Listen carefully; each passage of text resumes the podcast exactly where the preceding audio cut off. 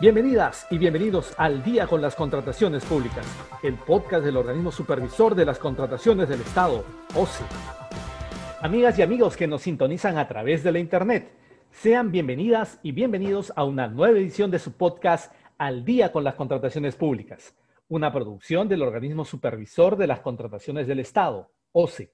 En este episodio, quien les habla, Jan Velázquez, va a tener el agrado de compartir con ustedes los próximos minutos para dialogar acerca de una de las modalidades que tienen las entidades para efectuar contrataciones de proveedores. Nos referimos a las contrataciones directas y para abordar este tema al detalle, hemos invitado a Mauricio Peláez Pacheco, especialista de interpretación normativa de la Dirección Técnico Normativa del OCE. Hola Mauricio, muchas gracias por estar aquí con nosotros. Muchas gracias por la invitación, Jan. Eh, un gusto compartir contigo y con los oyentes. Bien, Mauricio, la primera pregunta sería, ¿qué es una contratación directa?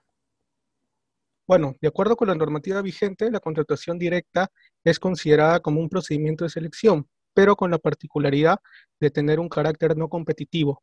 Lo que diferencia este tipo de procedimiento de selección de los demás procedimientos clásicos, llámese licitación, concurso público, adjudicación simplificada, es que en la contratación directa se omite la fase de selección, que es justamente la fase donde se desarrolla la competencia entre los proveedores. Recordemos que el que el proceso de contratación se divide en tres fases, la fase de actos preparatorios, la fase de selección o procedimiento de selección propiamente dicho y la fase de ejecución contractual. Es justamente esta fase intermedia, la fase de selección, eh, la que se omite en el procedimiento de eh, contratación directa.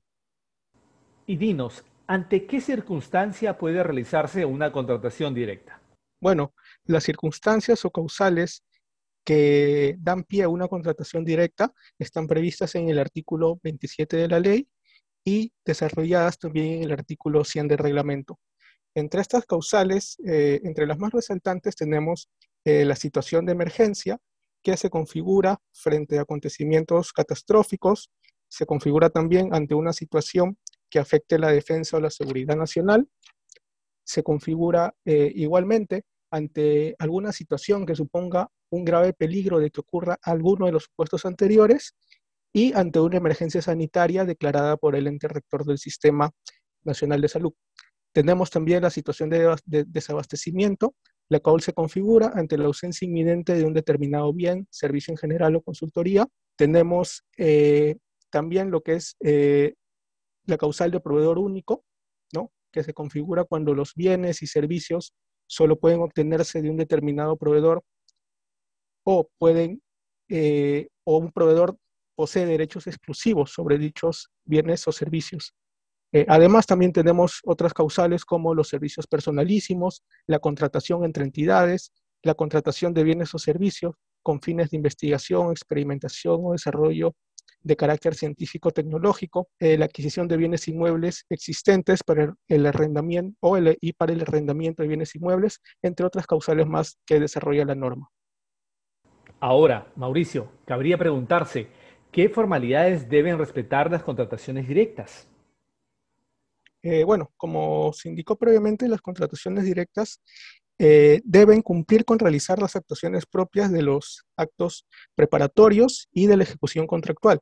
Entre estas actuaciones tenemos, eh, por ejemplo, la formulación de requerimiento, la indagación o estudio de mercado, la aprobación del expediente de contratación, ¿no? la suscripción del contrato, y entre, otras, entre otros requisitos y formalidades propios de estos actos. Eh, también hay que tener en cuenta que eh, existen requisitos adicionales para que, eh, en caso de las contrataciones directas, como son el informe técnico legal que tiene que ser emitido y sirve como sustento para que se apruebe la contratación directa. el acto de aprobación es también un requisito adicional, ¿no? Este acto de aprobación debe ser realizado por el titular de la entidad o tratándose de gobiernos regionales o municipios eh, por el Consejo Regional o Consejo Municipal. Y tratándose de eh, empresas del Estado, pues este, este acto tiene que ser eh, suscrito, tiene que ser realizado por el directorio. Bien, coméntanos por favor, Mauricio. ¿En qué supuestos se pueden regularizar las actuaciones derivadas de una contratación directa? Bueno, el único supuesto que admite la regularización de una contratación directa es el de situación de emergencia. Eh, dado el carácter extraordinario y urgente que reviste dicho supuesto, pues eh, la normativa en este caso es más flexible, ¿no? Ya que eh, permite que se prescindan de los requisitos propios de la fase de actos preparatorios. Es decir, no es necesario realizar un requerimiento por escrito, derivarlo al, al, órgano encargado de las contrataciones, realizar la indagación de mercado, aprobar el expediente de contratación, elaborar las bases. Incluso también se pueden prescindir aquellas formalidades propias eh, de la etapa de suscripción del contrato, como es eh, la emisión del orden de compra de servicio o la suscripción del documento eh, propio, del, contrato mismo, incluso también la presentación de garantías. Sin embargo, estos actos, los cuales en un principio no se realizaron, tendrán que ser regularizados y publicados en el CAC dentro de los 10 días hábiles siguientes de efectuada la entrega del bien o la primera entrega en el caso de suministros o del inicio de la prestación del servicio o del inicio de la ejecución de la obra, ¿no? De acuerdo a cada objeto contractual. Finalmente, en el contexto en que nos encontramos por la pandemia, Mauricio, ¿es factible que las entidades realicen alguna contratación directa? Sí, es factible en tanto las entidades determinen que se ha configurado alguno de los supuestos que establece el artículo 27 de la ley.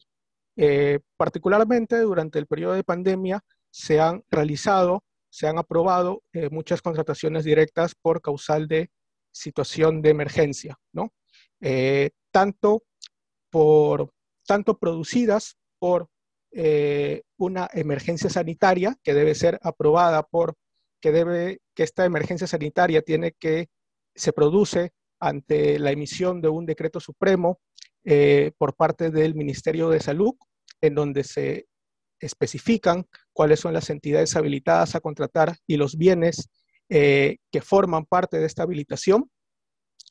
Asimismo, también podría, asimismo también se puede eh, contratar bajo el supuesto de acontecimiento catastrófico, que es un supuesto contemplado en, el propio, en la propia causal de contratación directa por situación de emergencia, pero que es más amplia y general y que no está condicionada necesariamente a la emisión de eh, una norma. En todo caso, corresponde a, la, a cada entidad determinar si se configura alguna de las situaciones que la habilitan a realizar una contratación directa.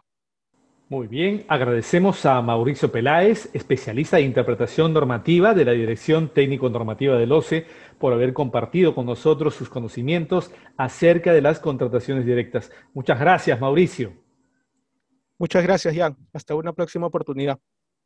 Bien, amigas y amigos, esperamos que este episodio de Al día con las contrataciones públicas haya sido de su agrado y sobre todo que la información proporcionada contribuya a lograr contrataciones públicas más transparentes y eficientes en beneficio de todas y todos. Y antes de despedirnos, les recordamos que pueden seguirnos a través de las cuentas oficiales del OCE en redes sociales como Facebook, Twitter, LinkedIn e Instagram de igual manera, pueden encontrar nuestro podcast y todos sus episodios en YouTube y Spotify. Además, les recomendamos suscribirse al boletín de noticias del OCE, mediante el cual podrán recibir contenido actualizado sobre las contrataciones públicas. Esto ha sido todo por hoy. Esperamos contar con su grata sintonía la próxima semana en el siguiente episodio de Al día con las contrataciones públicas. Hasta entonces. Bicentenario del Perú, 2021. Gobierno del Perú.